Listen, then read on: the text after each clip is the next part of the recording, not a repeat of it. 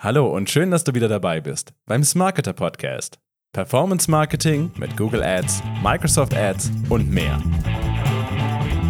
Wie verlässlich sind eigentlich deine Daten im Google Ads Konto? Und wie ziehst du daraus die richtigen Schlüsse? Mein Name ist Erik Hinspeter, ich bin Content Manager bei Smarketer und wir reden heute über den Hypothesentest im Google Ads Konto. Heute ist Smarketer Growth Consultant Leon zu Gast und er erklärt uns, was es damit auf sich hat. Wenn du also überprüfen willst, ob du mit deiner Interpretation der Google Ads Kontodaten richtig liegst und du somit deine Kampagnen richtig aussteuerst, dann ist diese Folge für dich. Viel Spaß! Schön, dass du da bist, Leon. Hi, schön hier zu sein. Ja, stell dich einfach mal ganz kurz vor, bevor wir ins Thema einsteigen. Sehr gern. Ähm, genau, du hast schon gesagt, also mein Name ist Leon. Ähm, ich bin jetzt seit knapp zwei Jahren Growth Consultant hier bei Smarketer. Ich habe davor ähm, VWL studiert, meinen Master gemacht. Das ist ein sehr zahlenlastiges Studienfeld. Äh, Genau, das lag mir auch immer ganz gut und deswegen wollte ich dieses, dieses Wissen ganz gerne auch irgendwie in einen Blogbeitrag vielleicht ein bisschen einbringen. Genau, und deswegen habe ich dann das, dieses Thema gewählt. Also kommt nicht von ungefähr, dass du das Thema gewählt hast. genau. Ja, ich habe es vorhin ja schon gesagt, man guckt ins Google Ads Konto rein und sieht eben Zahlen, will seine Performance analysieren, seine Conversions analysieren, findet da eben Daten vor und zieht natürlich auch anhand dieser Daten eben auch Schlüsse für das weitere Vorgehen im Google Ads Konto. Aber es gibt da ein kleines Problem, besonders wenn man jetzt noch nicht ein Riesenkonto hat und die Algorithmen laufen noch nicht, man hat jetzt zig Conversions. Da gibt es ein kleines Problem. Erzähl uns mal, ja, was das Problem da sein kann. Generell bei, ist es bei Datenmengen natürlich immer sehr, sehr schwierig, den Zufall von, von einem Muster zu unterscheiden. Ähm, und das Problem ist, dass, dass uns da vielleicht auch ähm, oft die Intuition fehlt, beziehungsweise die Intuition uns, äh, uns falsche Schlüsse liefert. Ähm, das liegt einfach daran, dass, dass große Datenmengen ja auch ein relativ neues Phänomen sind und wir da vielleicht auch evolutionär einfach gar nicht, gar nicht dafür geschult wurden, mit großen Datenmengen umzugehen. Und ähm, genau aus dem Grund halten wir Entwicklungen, die vielleicht einfach dem Zufall geschuldet sind, äh, viel zu schnell auch für, für ein Muster und passen dementsprechend dann im Ads-Konto die, äh, die Daten an. Und gerade im Ads-Konto sieht man ja oft eine Grafik und dann werden die zwei Conversion Rates gegenübergestellt. Die, die eine, der eine Balken ist sehr, sehr klein, der andere sehr, sehr groß und dann geht man natürlich her und denkt sich, hey, das muss, das muss irgendwie ein Muster sein und passt an.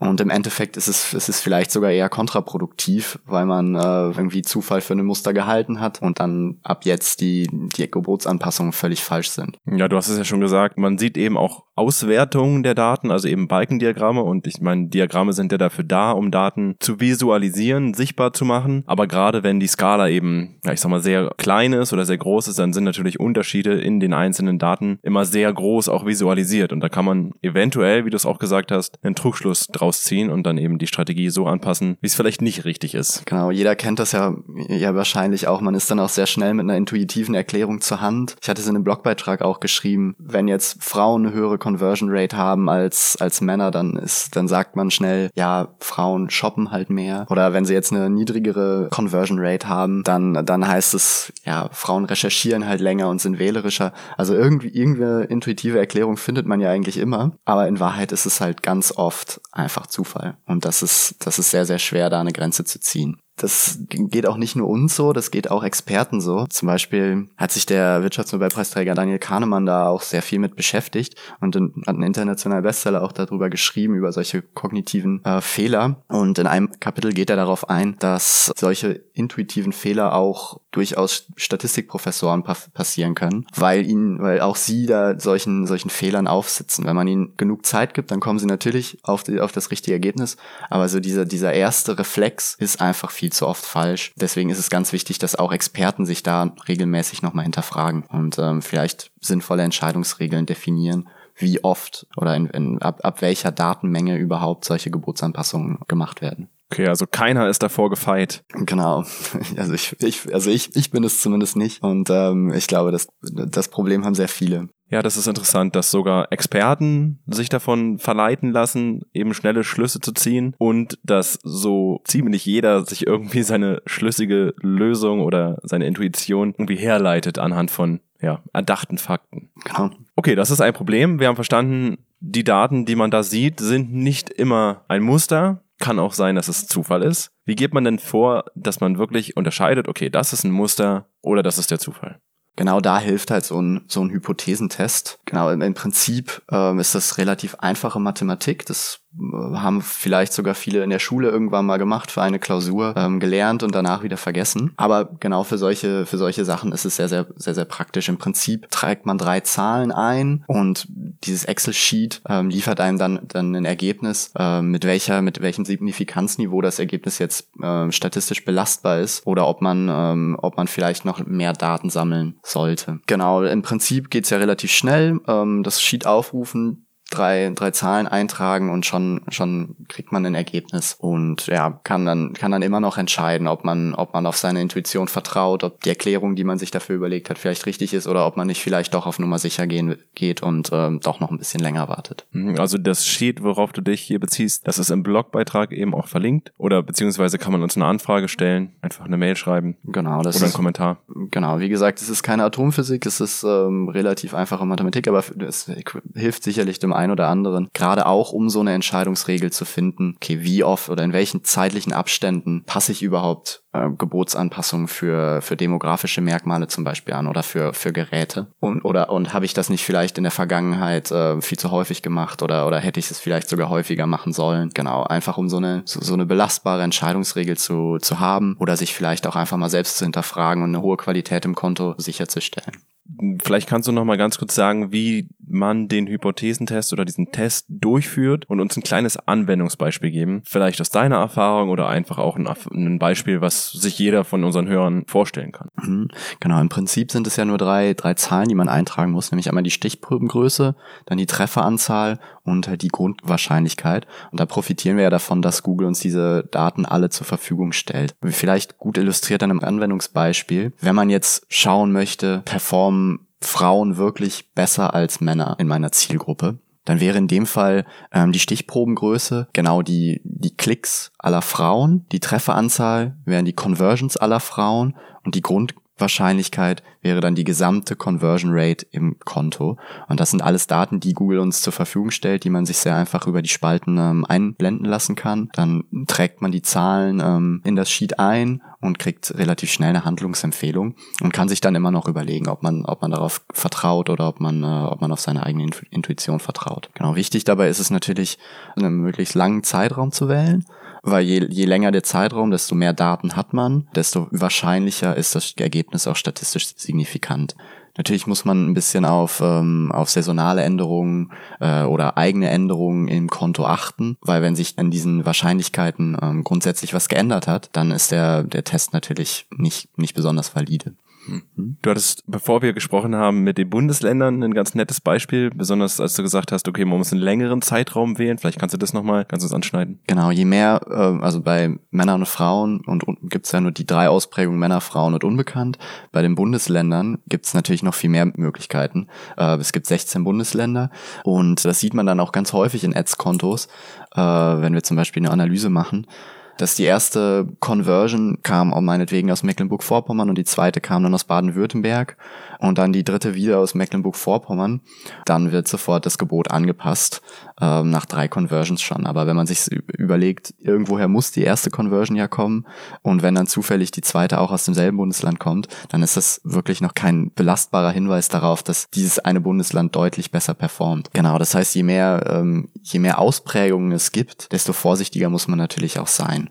Also um noch zusammenzufassen, man braucht einen längeren Zeitraum und ja, man braucht eben auch vielleicht ein bisschen mehr Conversions als, wie du gesagt hast, ein, zwei Conversions, damit man wirklich eine verlässliche Datenmenge hat, auf der man dann eben aufbauen kann und man da Stichproben rausziehen kann. Und wo diese Grenze liegt, was statistisch signifikant ist oder nicht, da reicht unsere Intuition nicht aus und dafür ist genau dieses Sheet gut. Okay, dann haben wir jetzt den Hypothesentest einmal kurz umrissen. Wir haben gesagt, das ist wichtig, damit man die Daten in seinem Google Ads Konto richtig interpretiert, damit man nicht falsche Schlüsse zieht. Wir haben auch gelernt, dass sowohl Google Ads Experten, aber auch Wirtschaftsexperten eben wirklich oftmals auch auf diese, diese Falle, sag ich mal, reinfallen, obwohl sie es eigentlich hätten besser wissen müssen, einfach weil die eigene Intuition ganz oft da mitspielt. Welchen direkten Vorteil könnte man jetzt sagen, hat man denn daraus, wenn man jetzt diesen Hypothesentest anwendet und ab wann oder wie oft würdest du sagen, sollte man diesen Hypothesentest anwenden, wenn man jetzt ein Google Ads Konto hat?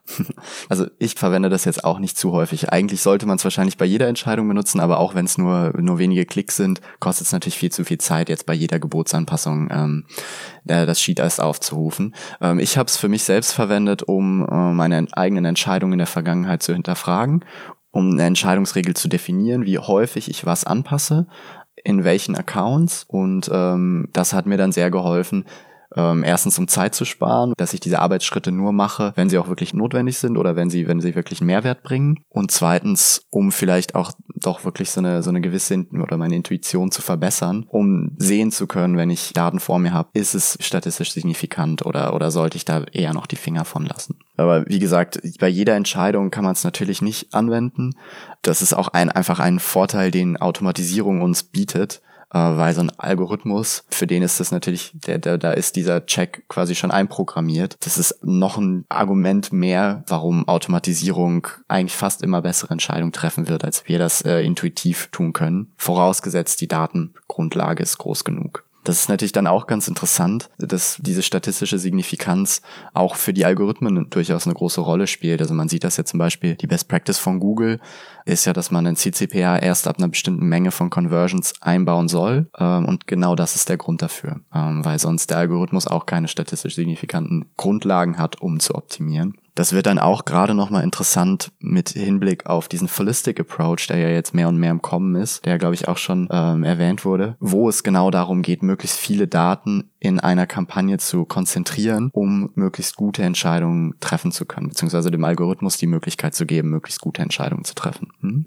Ja, also nochmal für die Hörer, die den Holistic Approach Podcast noch nicht gehört haben. Da geht es eben genau darum, dass man eine Kampagnenstruktur so aufbaut, dass die Smart Bidding Algorithmen, aber nicht nur Smart Bidding Algorithmen, generell die Algorithmen durch maschinelles Lernen eben optimal arbeiten können und man ja, ich sag mal, ein herkömmliches Oldschool Google Ads Konto umkrempelt und für diese Algorithmen optimiert. Und wie du sagst, dafür braucht man eben eine gewisse Datengrundlage und nur wenn diese Datengrundlage existiert, kann der Algorithmus eben einprogrammiert, wie du es gesagt hast, diesen Hypothesentest oder Signifikanztest durchführen und dann wirklich die richtigen Entscheidungen treffen. Also es nützt nichts, wenn man da mit ein paar kleinen Conversions reingeht und dann bringt man dem Algorithmus Algorithmus eigentlich was Falsches bei oder der Algorithmus nimmt es als falsches Signal, funktioniert nicht richtig und dann kann die beste Kampagnenstruktur, die beste Holistic Approach Kampagnenstruktur da sein, aber der, der Algorithmus hat einfach nichts Greifbares. Genau. Aber auch für kleinere Accounts ist es, ähm, ist durchaus wichtig, das im Hinterkopf zu behalten, auch im Hinblick auf Automatisierung. Zum Beispiel hat man vielleicht als bei, bei einem kleineren Konto sehr selten die Grundlage, die, die Conversion-Zahlen, um auf Automatisierung zurückgreifen zu können kann eigentlich vor diesem Hintergrund keine Automatisierung einbinden. Aber eine Ausweg wäre dann zum Beispiel Soft Conversions einzubauen, wie Google das auch als Best Practice dann empfiehlt in diesem Fall. Einfach um so eine Soft Conversion quasi einen, einen Schritt vor der Conversion messbar zu machen und als zusätzliches Signal dem Algorithmus zur Verfügung zu stellen und dann so ein Konto zu automatisieren und diese Vorteile der Automatisierung für sich nutzbar zu machen, obwohl die Conversion-Zahlen eigentlich nicht ausreichen, beziehungsweise das Budget zu klein ist, um jetzt wirklich, wirklich zu skalieren. Das wäre zum Beispiel so, so eine Sache, wie man sich so eine Datengrundlage überhaupt herstellen kann. Okay, aber da lese ich oder höre ich auch draus, dass man als Growth Consultant oder als Account Betreuer eben auch relativ viel Ahnung haben muss, wo man so eine Soft Conversions dann eben herzieht, dass man nicht irgendwie die falschen Signale ranzieht und dem Algorithmus das dann zur Verfügung stellt. Und wie wir auch im Holistic Approach Podcast bemerkt haben, ist, dass auch wenn das Konto quasi läuft, muss man jemanden dahinter haben, der sich wirklich auch damit auskennt, der, wie Max es so schön gesagt hat, wenn der Autopilot ausfällt, dann muss der Pilot fliegen können. Also, dass man schon jemanden braucht, der wirklich dahinter steht und auch eben die Datengrundlage oder so einen Hypothesentest versteht und ausführen kann. Genau, ähm, so, so eine Soft-Conversion zu definieren ist natürlich auch gar nicht so leicht. Man muss sich überlegen, was soll der Kunde eigentlich auf unserer Webseite machen? Analytics liefert einem da eine gute Grundlage, um, um das Nutzerverhalten zu analysieren. Es muss natürlich auch in enger Abstimmung mit dem Kunden dann passieren, äh, weil der seine Kundschaft natürlich am besten kennt. Und so kann man dann entscheiden, was für Signale man, man ins Konto einbezieht und ähm, dann den Algorithmus dahingehend auch optimieren lassen. Ja, sehr schön. Der Hypothesentest. Ein Test, um zu schauen, ob die Daten, die man im Google Ads Konto sieht, wirklich signifikant sind und im Hinblick auf Automation, auf Holistic Approach, da eben noch ein bisschen mehr handfestere Signale für die Algorithmen bekommt. Ja, du hast auch einen Blogbeitrag dazu geschrieben, bei uns nachzulesen auf smarketer.de slash blog. Da einfach nach dem Hypothesentest suchen. Da kann man eben auch nach dem Hypothesentest, nach dem Sheet anfragen und es selber ausprobieren. Vielen Dank, dass du da warst, Leon. Ja, sehr gerne. Hat mir sehr viel Spaß gemacht. Und bis zum nächsten Mal. Ciao. Das war es auch schon mit dem Podcast. Wir hoffen, ihr habt einiges mitnehmen können. Aber noch nicht abschalten, bleibt noch ein paar Sekunden dran. Ihr bekommt nämlich noch viel mehr Informationen auf unserem Blog auf smarketer.de/slash blog. Und ganz, ganz wichtig, wenn ihr eure Google Ads richtig durchstarten lassen wollt, dann sprecht uns einfach an. Geht dazu auf smarketer.de/slash google-ads. Da erfahrt ihr mehr und ihr könnt uns auch gleich kontaktieren. Unverbindlich natürlich, einfach mal anfragen. Wir freuen uns auf euch. In diesem Sinne, ich wünsche euch einen schönen Tag und bis zum nächsten Mal.